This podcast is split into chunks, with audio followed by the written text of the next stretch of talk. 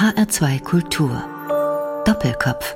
Heute am Tisch mit Tobias Koriat. Gastgeber ist Andreas Bomba. Tobias Koriat ist Kantor und Organist an der evangelischen Thomaskirche in Frankfurt, Stadtteil Heddernheim. Es gibt viele hauptamtliche Kantorinnen und Kantoren in leider abnehmender Zahl in den beiden Landeskirchen in Hessen, auch bei den Katholiken. Aber nicht alle oder nur wenige verfolgen gerade ein so großes Projekt wie Sie, den Bau einer neuen Orgel. Dabei geht es nicht um ein spektakuläres Instrument an einer großen Dom, Kathedral oder Hauptkirche oder in einem neuen Konzertsaal, sondern, ich sage es mal despektierlich, um eine Orgel in einer normalen Gemeindekirche auf dem Dorf. So bezeichnet sich Frankfurts Stadtteile ja gerne als eine geschlossene kleine Einheit. Das bestehende Instrument stammt aus dem Jahre 1952. Es würde also bald 70 Jahre alt. Für Orgeln eigentlich kein Alter freuen wir uns doch an zahlreichen Silbermann, Schnittger, Ladegast, Sauer und anderen nach ihren bekannten Baumeistern genannten historischen Instrumenten. Warum also dieses Projekt Neue Thomas-Orgel, Herr Koriat? Die St. Thomaskirche ist schon seit vielen Jahren ein besonderer Ort für Musik. An der Thomaskirche ist eine hauptamtliche A-Stelle angebunden. Es gibt eine große Chorarbeit mit Kindern und Erwachsenen, Instrumentalkreise und dieser Raum im Norden Frankfurts ist ein ganz besonderer Raum. Es ist eine, ich würde sagen, der schönsten evangelischen Kirchen in Frankfurt. Sie ist sehr hell, freundlich. Der Raum klingt einfach wunderbar. Ich habe viele Gastensembles, die das auch bestätigen. Und ich hatte auch in den letzten Jahren viele Organisten zu Gast, auch renommierte Organisten, die die alte Thomasorgel von 1952 gespielt haben. Wir haben dieses Instrument sehr gut analysiert und überlegt, was können wir aus diesem relativ kleinen Instrument machen. Eine Orgel muss ja etwa alle 20 Jahre renoviert werden, also sie muss gereinigt werden. Und die Thomasorgel ist seit 1988 nicht mehr gereinigt worden. Also es besteht dringender Handlungsbedarf, dieses Instrument zu reinigen. Und dann ist die Idee entstanden, wie können wir dieses Instrument nicht nur erhalten, sondern auch weiterentwickeln? Wie können wir diesem Instrument mehr klangliche und technische Möglichkeiten geben? Zurzeit ist es mehr ein Instrument für den Gottesdienst, ich kann auch gut unterrichten für den Unterricht, aber für die große romantische, moderne Orgelliteratur fehlt dem Instrument viele Spielhilfen. Es fehlt ein Schwellwerk. Wir müssen einige neue technische Dinge einrichten, damit wir auch die bedeutende und große Orgelliteratur spielen können. Jetzt sind wir mittendrin in einem ganz ähm, detailliert auszuführenden Thema, nämlich dem Instrument Orgel an sich. Es ist das größte Musikinstrument, das es gibt. Es ist relativ konservativ, weil es ein teures, großes Instrument ist mit viel Handwerk, im besten Fall viel Individualität, Anpassung an den Raum. Das ist das eine. Das andere, es hat sehr viele Funktionen. Also wer gelegentlich in die Kirche geht oder mal im Radio einen, einen Gottesdienst hört oder im Fernsehen einsieht, der weiß, Gemeindegesang wird von der Orgel begleitet. Am Anfang spielt jemand, am Ende spielt jemand. Wenn ein großes Requiem für große Staatsmänner von irgendwoher kommt, zuletzt war es in, in, in, für Jacques Chirac in Paris, was man im Fernsehen gesehen hat, wo die große Orgel in Saint-Sulpice erklang. Da braucht man dieses Instrument, um Musik zu machen. Dann gibt es das kirchenmusikalische Leben, wo Konzerte gespielt werden sollen ja, ein Instrument wie das Ihre, das war eher auf den Gemeinde, auf die Gemeindearbeit fokussiert und jetzt wollen Sie im Grunde mehr daraus machen. Das habe ich so richtig verstanden. Jawohl, so ist es. Es soll eben auch mehr Literatur möglich sein zu spielen. Dieses Instrument wurde ja entworfen, also die klangliche Disposition des Instrumentes wurde entworfen vom berühmten Orgelprofessor Helmut Walcher. Er hat auch dieses Instrument selbst eingeweiht Helmut Weicher hatte natürlich eine ganz seine eigene Klangästhetik. Dieses Instrument entspricht eben der Klangästhetik um 1950. Man kann dort sehr gut Johann Sebastian Bach darstellen, aber eben in der Musizierpraxis, wie man sich das 1950 vorgestellt hat. Mhm. Also zum Beispiel haben wir eine elektrische Traktur, keine mechanische Traktur. Jemand, der natürlich authentisch Bach spielen will, der würde nicht auf einer elektrischen Traktur spielen, ja. sondern auf einer mechanischen. Das muss man auch erklären. Also wenn Sie die Taste drücken auf der Orgel, dann setzt sich entweder ein hölzerner Mechanismus, meistens sind es Drähte und, und Hölzer in Gang, damit die Luft, die von dem Windmotor erzeugt wird, in die Pfeife strömen kann. Und das in Echtzeit. Also das muss funktionieren. Wenn man eine elektrische Traktur hat, geht das mit elektrischen Kontakten. Man muss den Motor anwerfen, man muss diese ganze Orgel, die Traktur anwerfen. Da braucht man elektrischen Strom. Das war zu Bachs Zeiten nicht möglich, weil es zu Bachs Zeiten diesen elektrischen Strom ja gegeben hat, sie schon, aber man konnte ihn nicht anwenden und wusste nicht um seinen Segen. Und dann sagen sie, es gibt natürlich noch diese Literaturfrage, wenn man ein Klavier hat, einen Steinway oder einen anderen Flügel oder eine Geige hat, dann ist völlig klar, man spielt auf diesem Instrument vom Beginn der Musik bis heute im Prinzip. Und alles ist irgendwie darstellbar. Und warum geht es auf der Orgel nicht? Weil man für bestimmte Werke ganz bestimmte Klangfarben, Register braucht. Also eine Pfeifenreihe ist ein Register und zum Beispiel für die Darstellung von der Musik aus der Romantik, vor allen Dingen auch der deutschen Romantik, brauchen wir sogenannte Streicherstimmen, die jetzt der Thomas-Orgel völlig fehlt. Diese Streicherstimmen, übrigens in der ersten Orgel der Thomaskirche, da waren Streicherstimmen drin. Das war auch eine Orgel der Firma Walker sehr berühmter Orgelbauer zu seiner Zeit, sehr bedeutendes Instrument und auch auf der Höhe der Zeit. Also es ist ein bisschen eine Tradition in Heddernheim, dass die Orgeln top modern sind. Und so soll es natürlich jetzt auch mit der neuen Thomas-Orgel weitergehen. Sie soll ja dem heutigen Zeitgeschmack auch angepasst werden und sich öffnen für die Musik auch der Modernen. Und dazu sind viele Spielhilfen nötig. Dann schlage ich vor, dass wir in der nächsten Runde nach der ersten Musik ein bisschen über das reden, was die neue Zeit, der neue Geschmack von einem in Anführungszeichen konservativen Instrument wie der Orgel eigentlich verlangt. Und dann kommen wir zurück auf Ihr Projekt. Sie mussten das ja auch alles anleiern, durchsetzen. Da wird es um viel Geld gehen, vermutlich. Man braucht die Bereitschaft aller, da mitzumachen. Das ist ein spannendes Thema für sich. Nach der nächsten Musik, das ist das berühmteste Orgelstück, was es überhaupt gibt, die D-Moll-Toccata von Bach, Herr Koriat. Warum ausgerechnet dieses Stück? Es gibt ja nun viel andere auch schöne Orgelmusik selbstverständlich. Aber dieses Stück ist natürlich so verbunden mit Orgel. Dieses Stück erscheint immer wieder in Filmen, in Filmmusik, in der Popmusik. Und ich habe eine besondere Beziehung zu diesem Stück, weil es eins der ersten Orgelstücke ist, was ich unbedingt spielen wollte. Ich habe es äh, als Jugendlicher, wo dieses Stück eigentlich technisch noch viel zu schwierig war für mich, unbedingt spielen wollen und habe mich nächtelang hingesetzt, um den Notentext zu lernen, weil mich dieses Stück einfach so ja, getroffen hat und in den Bann gezogen hat. Und das ist das Stück vielleicht auch, warum ich Orgel spiele. Wir hören das Werk nicht vom Anfang, also den berühmten Dideli, sondern steigen später ein. Da hängt eine Fuge dran, in die wir hineinblenden bis zum Schluss dann in einer Aufnahme, einer besonderen Aufnahme mit dem holländischen Organisten Ton Koopmann.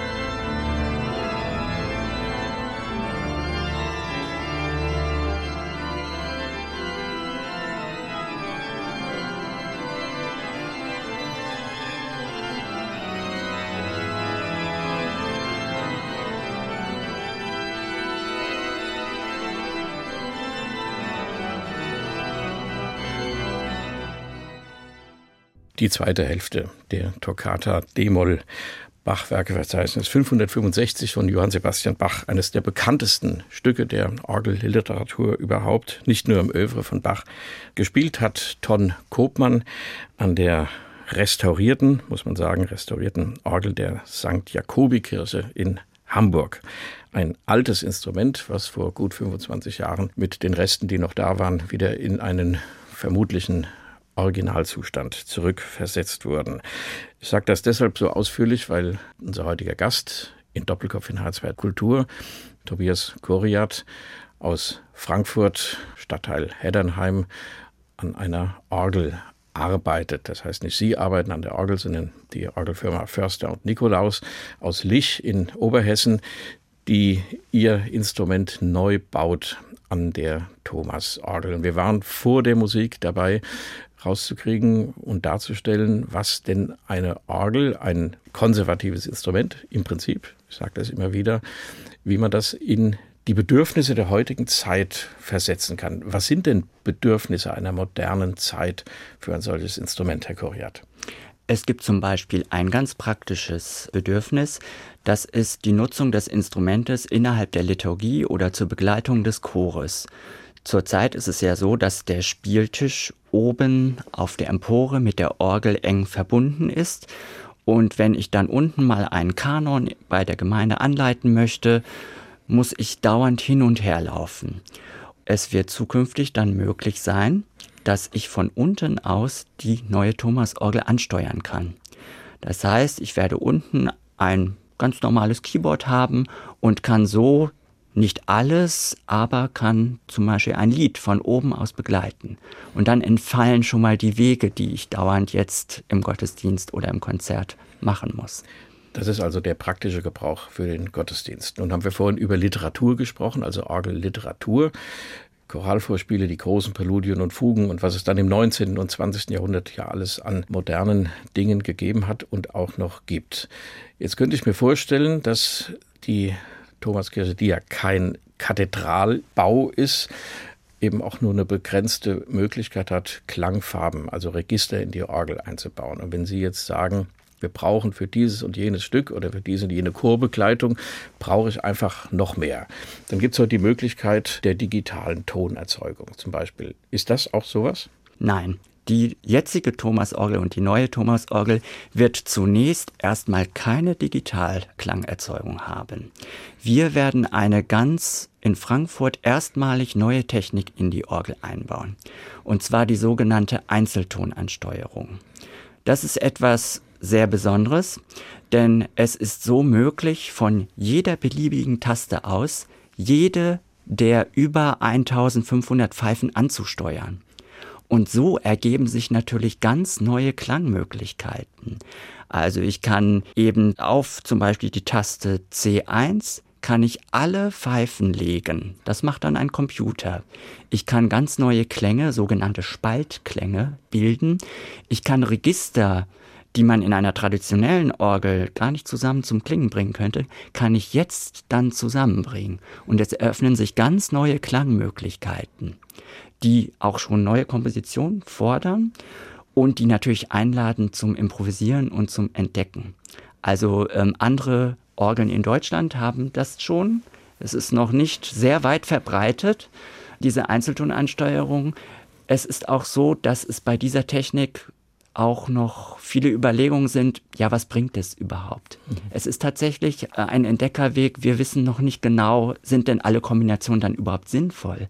Aber alleine das erstmal zur Verfügung zu haben, dass der Organist nicht mehr abhängig ist, in welchem Werk steht die Pfeife, sondern er kann frei mit den Pfeifen spielen. Ein berühmter Organist hat das mal sehr schön benannt, und zwar der Organist wird zum Klangdesigner. Also er kann wirklich viel mehr mit dem Pfeifenmaterial spielen. Das hat dann zur Folge, dass Sie oder eingeladene oder neugierige andere Organisten Tage und Nächte lang an diesem Instrument verbringen und gucken, wie weit man bei den ja theoretisch dann wohl unendlichen Möglichkeiten eigentlich kommt und was da möglich ist. Genau. Und eben gerade, das wird etwas Spannendes für kleine Instrumente. Wir können eben mit der neuen Technik kleine Instrumente so einrichten, dass nach viel mehr klingt. Also wir haben faktisch eigentlich nicht sehr viele Pfeifen, aber der Zuhörer wird einen Eindruck bekommen, dass das Instrument viel größer ist. Wir haben dennoch vorhin das Wort der digitalen Klangerzeugung in den Mund genommen, die berühmte Digitalorgel. Das ist ein Glaubenskrieg der Organologen. Was ist besser, die Pfeifenorgel oder die dann über Lautsprecher letztlich abklingende Orgel? Das hat ja oft auch einen Kostenfaktor und ich kenne Gemeinden, wo man sagt, warum brauchen wir überhaupt eine Pfeifenorgel? Viel zu teuer. Wir stellen ein paar Lautsprecher auf und dann ein Keyboard dazu. Das langt auch. Wie ist Ihre Meinung zu dem Digitalen, was Sie ja zunächst in dieser Form nicht in der neuen Orgel haben wollen? Also ich war eine längere Zeit unterwegs, eigentlich in ganz Europa und habe mir viele unterschiedliche Orgelkonzepte angeschaut. Es gibt ja auch Konzepte, wo beides zusammenkommt. Also nicht nur reine Pfeifenorgel oder reine Digitalorgel, sondern ich habe äh, nach äh, Orgelprojekten gesucht, wo diese Dinge zusammenkommen. Und es gibt tatsächlich einige Orgeln, wo das sehr gut schon gelungen ist, dass man einige Register digital macht und das sich wunderbar mischt mit der traditionellen Pfeifenorgel. Ich habe auch abschreckende Beispiele ähm, erlebt. Ich glaube, Sie haben es eben angesprochen, das Hauptproblem liegt am Geld. Die meisten Gemeinden schaffen sich eben eine Digitalorgel an aus finanziellen Gründen und möchten dann natürlich auch wenig ausgeben. Wenn man aber eben etwas sehr Gutes haben möchte, auch mit digitalem Klang, dann müsste man auch sehr viel Geld investieren, damit es auch wirklich richtig gut wird da ist immer das Hauptproblem, dass sich die Leute immer für die billige Variante dann entscheiden. Das ist ja nicht nur bei den Orgeln so, das ist ja im ganzen Leben. Wir diskutieren ja im Augenblick über den Preis von Lebensmitteln im Verhältnis zur Qualität. Es ist letztlich ein identisches Problem oder ein ähnlich gelagertes Problem. Ich könnte mir vorstellen, als digitales Moment die Bässe einer Orgel. Also die tiefen Register, wenn man die mit Pfeifen darstellt, braucht man lange Pfeifen. Also ein ganz tiefes Register, 32 Fuß groß, die tiefste Pfeife, die ist über 10 Meter hoch. Den Platz hat man in vielen Kirchen gar nicht und deshalb verzichtet man auf diese Bassgrundlage, die aber dem Spiel und dem Hören eine ganz andere Grundlage und Gravität, das ist ein Ausdruck der Barockzeit, verleiht, wo man das auch schon geschätzt hat und eigentlich kaum bauen konnte, weil man dann das Material nicht hatte, das Geld nicht hatte, die Räume nicht hatte. Das könnte man digital erzeugen. Da gibt es auch schon gute Beispiele, wo das auch sehr gut funktioniert. Es funktioniert sehr gut in der Basslage, weil die Bässe sich sehr gut im Raum abstrahlen und verbreitern im Raum. Schwierig ist es tatsächlich mit speziellen Registern, also zum Beispiel ein Zungenregister. Das also ist das ist eine Trompete oder eine Oboe, so heißen diese Register. Genau, die sind schwierig wirklich digital wiederzugeben. Und ich selber hatte auch ein interessantes Erlebnis. Ich habe zufällig einmal den äh, Fernsehgottesdienst gehört, nebenbei, und hörte so, hm, die Orgel klingt aber sehr seltsam, etwas komisch, sehr dünn. Was ist denn das für ein Instrument? Und dann schwenkte die Kamera nach oben, aha, eine Digitalorgel. Also da habe ich dann tatsächlich blind erlebt, okay, das Instrument, eine Digitalorgel schafft oft nicht die Räumlichkeit, die eben eine Pfeifenorgel schafft. Und eine Pfeifenorgel ist ja auch noch mehr als nur Musik, was herauskommt, sondern es ist auch ein Kunstwerk. Das erleben wir jetzt auch bei der Thomas-Orgel. Ich habe viele Menschen am Spieltisch, die sind gar nicht an der Musik unbedingt so interessiert, vielmehr an der Technik, an der Physik, an dem Bauwerk an sich, wie das funktioniert alles. Dadurch erreicht so ein Orgelprojekt auch viele unterschiedliche Menschen. Und ich hatte jetzt schon Menschen in der Thomaskirche, die noch nie in der Kirche waren. Die sind jetzt einfach durch dieses Projekt aufmerksam geworden und haben dieses, diese Kirche besucht. Wie das Projekt dann weitergegangen ist, das schließt sich nahtlos an, Herr Koriat. Jetzt hören wir keine Orgelmusik, sondern ein Soloinstrument mit Orchester, ein Cello. Das gibt es manchmal auch auf der Orgel. Das gehört dann aber zu den Registern, die Sie eingangs nannten, zu den sogenannten Streicherregistern. Ja, diese weichen Klänge für die romantische Musik, also die Musik des frühen und späten 19. Jahrhunderts. Cellokonzert von Edward Elgar. Was haben Sie für eine Beziehung zum Cello? Ganz kurz, Herr Koriat. Ich habe sehr viele unterschiedliche Instrumente ausprobiert in meiner Jugendzeit und eben auch drei Jahre Cello. Und ich habe mich in dieses Instrument sehr verliebt. Das Cello ist der menschlichen Stimme am nächsten. Wir hören den zweiten Satz, Lento Allegro Molto, in einer Aufnahme mit Jean-Guillain Keras und dem BBC Symphony Orchestra.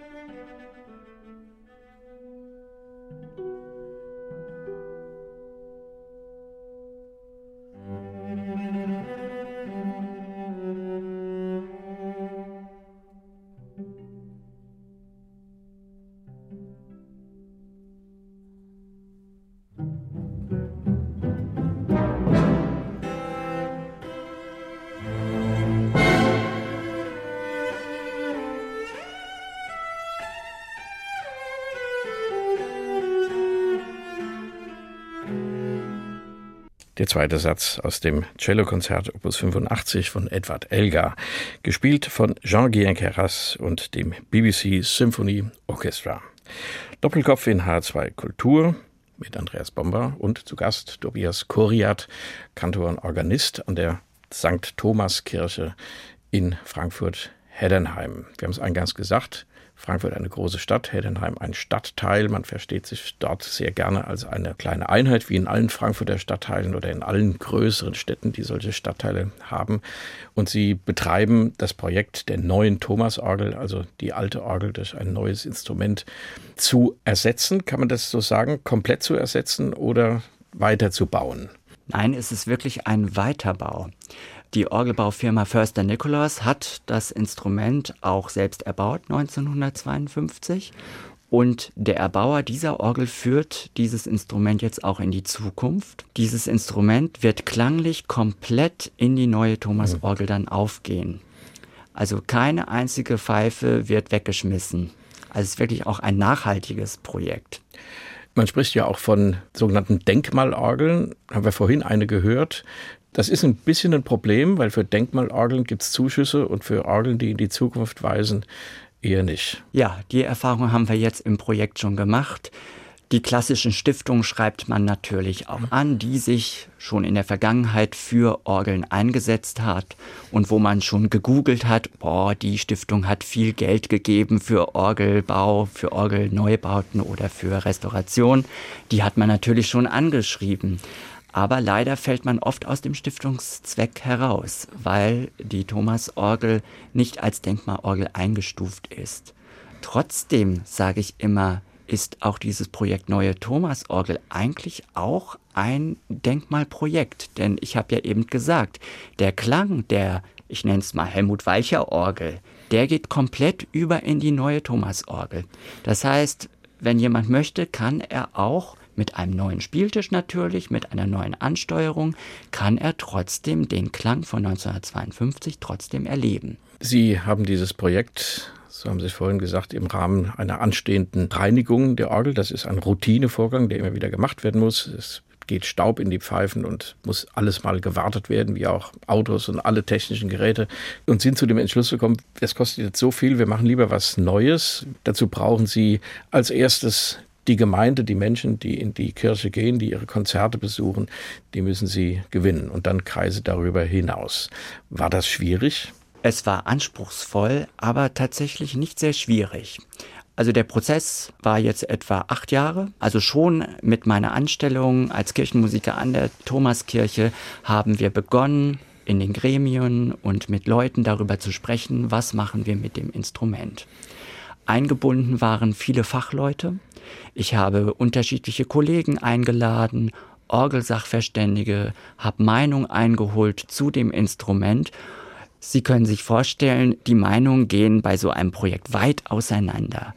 Das geht von wirf raus, mach einen kompletten Neubau bis nein, mach ja keine Veränderungen, alles historisch von 1952 korrekt mhm. wieder nachbauen. Und irgendwann wird das dann auch ein Denkmal, weil wenn man Denkmalorgel sprach, wenn man noch 40 Jahre wartet, dann ist er bald 100 Jahre alt und dann ist es ein Denkmal seiner Zeit. Genau. Die Gemeinde, also der Kirchenvorstand der Gemeinde, war nicht schwierig zu überzeugen von diesem Projekt. Denn in der Gemeinde sind, habe ich schon anfangs erwähnt, traditionell sehr viele musikalische Menschen und den hat man einmal die Schäden gezeigt, die jetzt an der Orgel durch den Verschleiß da sind. Man hat einmal gezeigt, wie beschränkt die jetzigen Möglichkeiten sind. Und da haben viele sofort verstanden, wir müssen etwas tun. Damit hört es aber nicht auf. Das ist der erste Schritt. Dann kommt natürlich sofort die Frage nach den Kosten. Da holt man sich auch Experten ran, zum Beispiel von Orgelbaufirmen, die sagen einem, das kostet 500.000 Euro. Das ist, glaube ich, ungefähr auch der Preis jetzt, der da aufgerufen wird. Dann schlucken erstmal alle und jetzt ist die Frage, machen wir es unter den Voraussetzungen auch noch? Und wenn ja, wie kommen diese 500.000 Euro zusammen, Herr Koriat? Ja, das ist richtig. Da schlucken erstmal alle. Man muss aber auch sagen, nach oben hin ist natürlich alles offen. Das ist immer so, auch bei einem Orgelneubau oder auch wenn Sie eine Orgel erweitern. Nach oben hin sind keine Grenzen für die Kosten gesetzt. Für das Projekt Die neue Thomas-Orgel haben wir verschiedene Orgelbauer angesprochen, die schon besonders innovative Projekte in Deutschland gemacht haben. Also wir haben nicht ausgeschrieben, wie man das für einen Neubau machen muss. Wir haben wirklich angesprochen, wer könnte dieses Projekt, was wir hier haben, die Idee am besten verwirklichen. Und da hat am Ende Förster Nicholas einfach überzeugt. Die Firma wartet die Orgel jedes Jahr schon zuverlässig. So kamen dann irgendwann die Kosten, insgesamt Kosten von 500.000 Euro zustande. Die müssen wir jetzt einsammeln. Einen kleinen Teil hatte die Gemeinde schon in der Rücklage angespart. Und für dieses Einsammeln hat sich ein Fundraising-Projekt gefunden, also eine AG mit Leuten, mit interessierten Leuten, die ganz unterschiedliche Dinge entwickelt haben. Also es gibt den klassischen Orgelwein, es gibt die Orgelpfeifenpatenschaften, es gibt Marmelade, es gibt Honig, es gibt Benefizkonzerte. Also es sind so viele Menschen, die jetzt für dieses Projekt Geld sammeln und bereit sind, auch Geld zu geben und vor allen Dingen auch Arbeit in dieses ja. Projekt stecken. Ehrenamtliche mhm. Arbeit steckt da sehr viel drin. Also so Pfeifenpatenschaften, das heißt, man kann eine Pfeife kaufen. Und wenn man so ein Riesenprojekt in ganz viele kleine Abteilungen aufteilt, dann ist man schon mit 15 Euro prominent dabei. Das motiviert natürlich auch. Jetzt könnte ich mir vorstellen, und das erleben wir immer wieder in kulturellen Projekten, dass dann natürlich die Bedenkenträger kommen und sagen, alles schön und gut, aber wir brauchen Schulen, wir brauchen Kindergärten, dies und jenes soziale Bereiche, das darf darunter nicht leiden, also lieber Geld dafür geben. Ja, am Rand habe ich das auch erlebt, aber man muss dieses Orgelprojekt einfach im Gesamtkonzept der A-Stelle an St. Thomas sehen wir machen ja nicht nur Orgelmusik, sondern wir machen mit unserer Chorarbeit und mit unserer Arbeit vor allen Dingen auch mit den Kindern und mit dem Heddernheimer Kinderchor auch eine soziale Arbeit. Und die musikalischen Veranstaltungen, die neue Frankfurter Bachstunde, es ist ein Format, das ist eintrittfrei. Also man kann so dort monatlich kostenlos ein wunderbares Konzert erleben. Auch das sehe ich als eine soziale Arbeit. Und dazu bedarf es eben auch eines guten Instrumentes. Und wenn man das so in der Gesamtheit sieht, dann ist das eigentlich kein großer Betrag mehr. Wir machen wieder Musik. Herr Kuriat, Sie haben sich ausgesucht das Agnus Dei von Christoph Penderecki, einem berühmten polnischen Komponisten. Das Stück hat einen politischen Hintergrund. Es ist integriert in das sogenannte polnische Requiem. Der Ausgangspunkt war, dass ein Denkmal aufgestellt wurde auf der Danziger Werft, wo die Gewerkschaft Solidarność ihren Ausgangspunkt hatte, an die Opfer des Arbeiteraufstands von 1970. Dieses Denkmal sollte zehn Jahre später aufgestellt werden. So ist dieses Agnus Dei eines, ein Teil des Requiemstextes entstanden und man hört in dieser Musik einen Aufschrei. Also das beginnt so ganz liturgisch, sphärisch und dann kommt ein ungeheurer Aufschrei, ähm, der diese Situation sehr, sehr eindrücklich ins Gedächtnis zurückruft, wer sich an die Bilder von damals noch erinnert. Herr Koriat, wo haben Sie das Stück kennengelernt? Haben Sie es schon mal gesungen oder selbst aufgeführt? Selbst habe ich es noch nicht aufgeführt. Ich bin aber mit meinem Chor daran am Arbeiten, dass wir dieses Stück irgendwann mal aufführen können. Denn es ist einfach sehr farbig und Sie haben es eben erwähnt, dieser eindrucksvolle Aufschrei. Es bewegt einfach sehr. Es ist für zwei Chöre a cappella geschrieben, hier in einer Aufnahme und auch nur der erste Teil dieses Stücks mit dem Chören des Bayerischen und des Norddeutschen Rundfunks unter Leitung des Komponisten.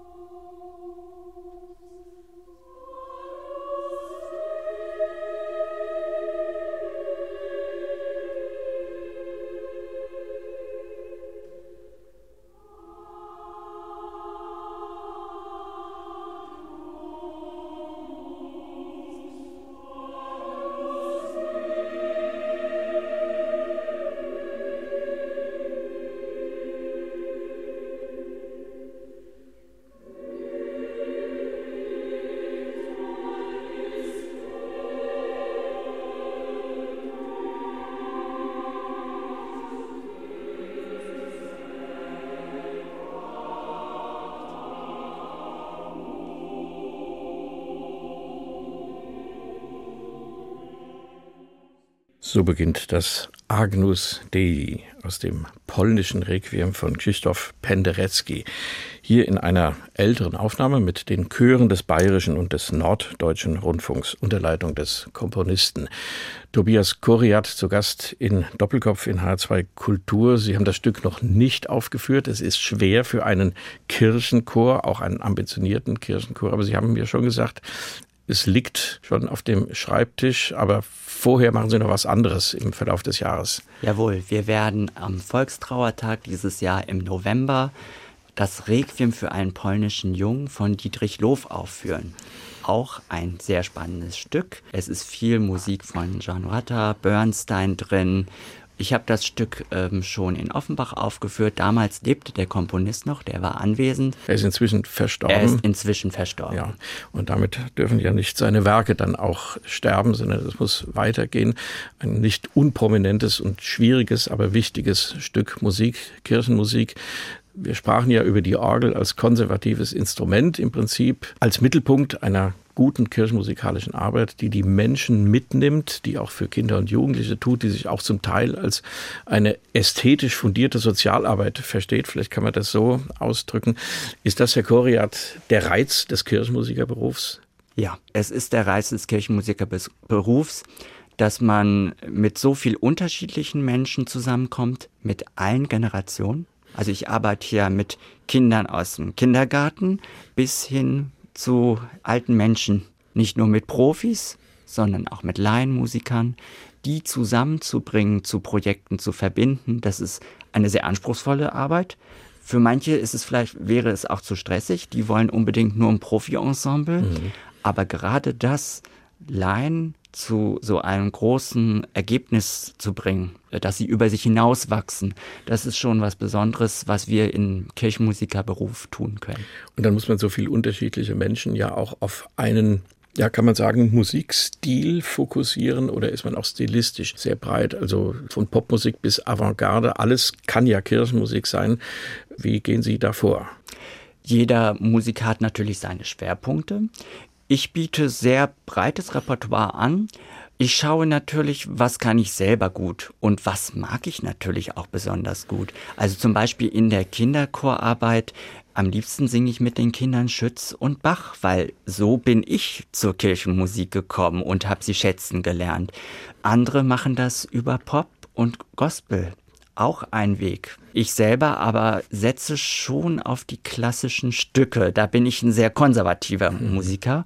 Und trotzdem möchte ich natürlich auch moderne Musik und neue Klänge Raum geben. Und dafür schaffen wir ja auch die neue Thomas-Orgel, die eben auch neue Klänge möglich machen ja, soll. Wenn jetzt Schüler, Sie haben angesprochen, dass Sie auch unterrichten, wenn jetzt Schüler zu Ihnen kommen, Orgelschüler oder Schülerinnen, was wollen die denn spielen auf der Orgel? Sehr unterschiedlich. Die meisten wollen aber doch auch Pop-Songs spielen, die sie aus dem Radio kennen. Ich habe es ja anfangs erzählt, ich bin mit der Demol-Toccata groß geworden und wollte unbedingt dieses Stück spielen.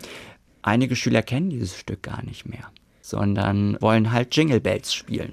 Und was macht man da? Man macht es. Man entwickelt aus Jingle Bells Fingerübungen und übt das mit den damit sie einfach am Instrument bleiben und das Interesse nicht verloren geht. Und dann lässt man auch andere Stücke in den Unterricht einfließen. Wir haben über die Zukunftsfähigkeit des Instruments Orgel gesprochen. Vielleicht ähm, eine kleine Randbemerkung. Das letzte große Orgelprojekt aus Hessen, was ich kenne, das war die Errichtung der Martinskirchenorgel in Kassel da stand ja schon eine für ihre Zeit aus den 50er oder 60er Jahren avantgardistische Orgel. Und da ging es vor allem zunächst mal um das Problem, was mache ich mit diesem alten Instrument? Bei Ihnen in Heddernheim, Sie sagen, Sie bauen das in das neue Instrument mit ein, sodass man es auch innerhalb des neuen Instruments, wenn man alles Neue weglässt, ansteuern und spielen kann. Das wollte man in Kassel auch, das hat nicht funktioniert. Man hat es dann einfach in eine andere Kirche verfrachtet. Da steht diese alte neue Orgel jetzt und in der Martinskirche eine ganz neue Orgel. Also da ist man im Grunde einen anderen Weg gegangen, aber hat sich auch sehr viel besorgt um den Erhalt eines doch guten, interessanten Instruments. Und ein anderes Beispiel in Paris, in Notre Dame, die ist ja nun abgebrannten Kathedrale stand ein Wunderwerk an Orgel, auch x-mal restauriert und erweitert seit dem 19. Jahrhundert.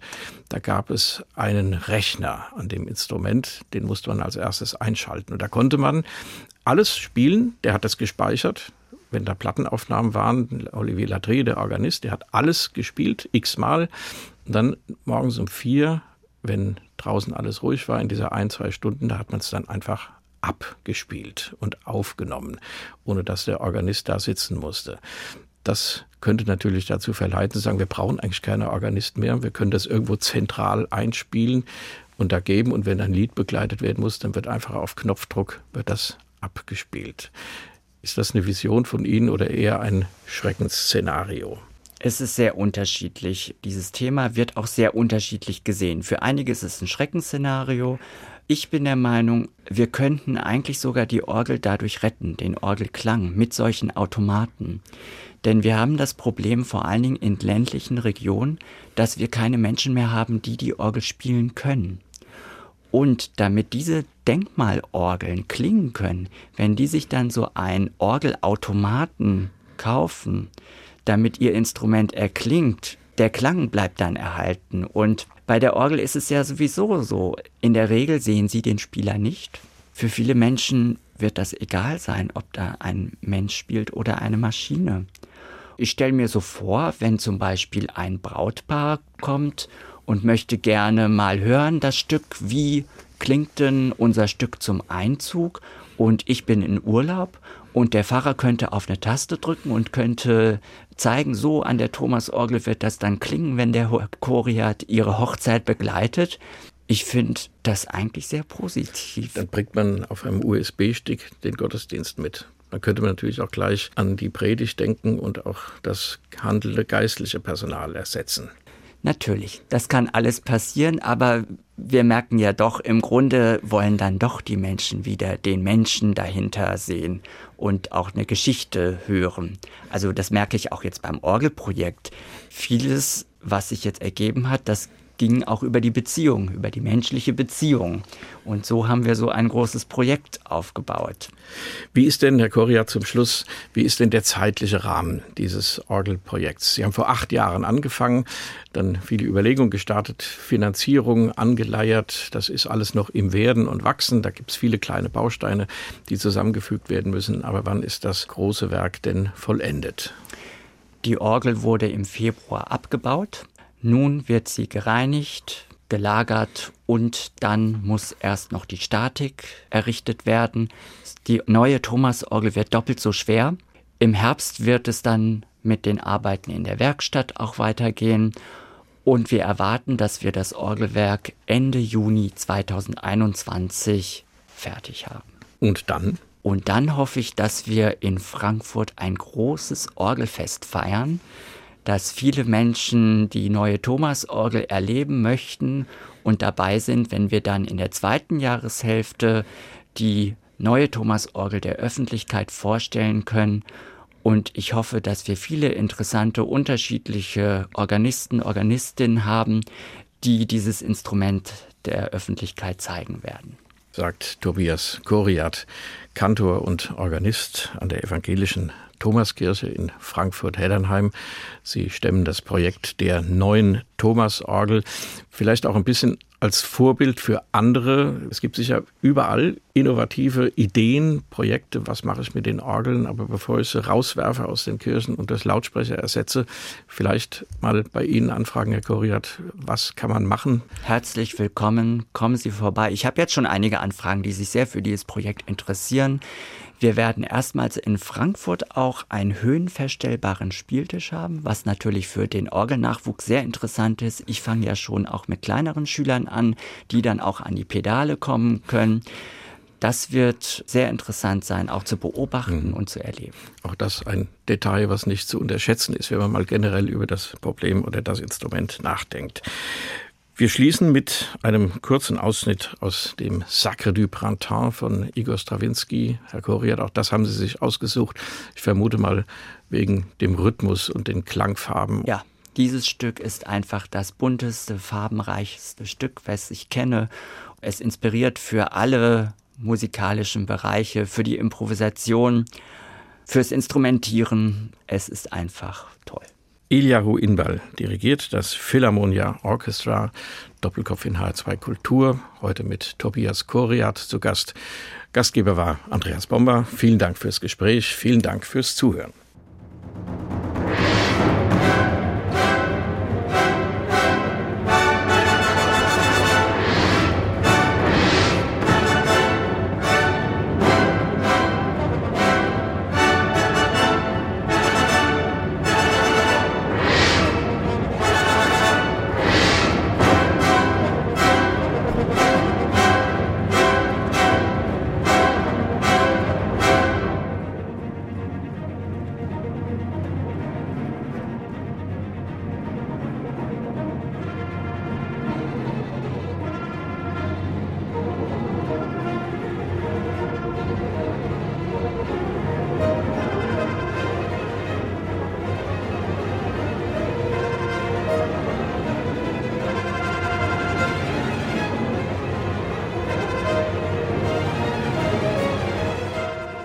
Das war HR2 Kultur Doppelkopf.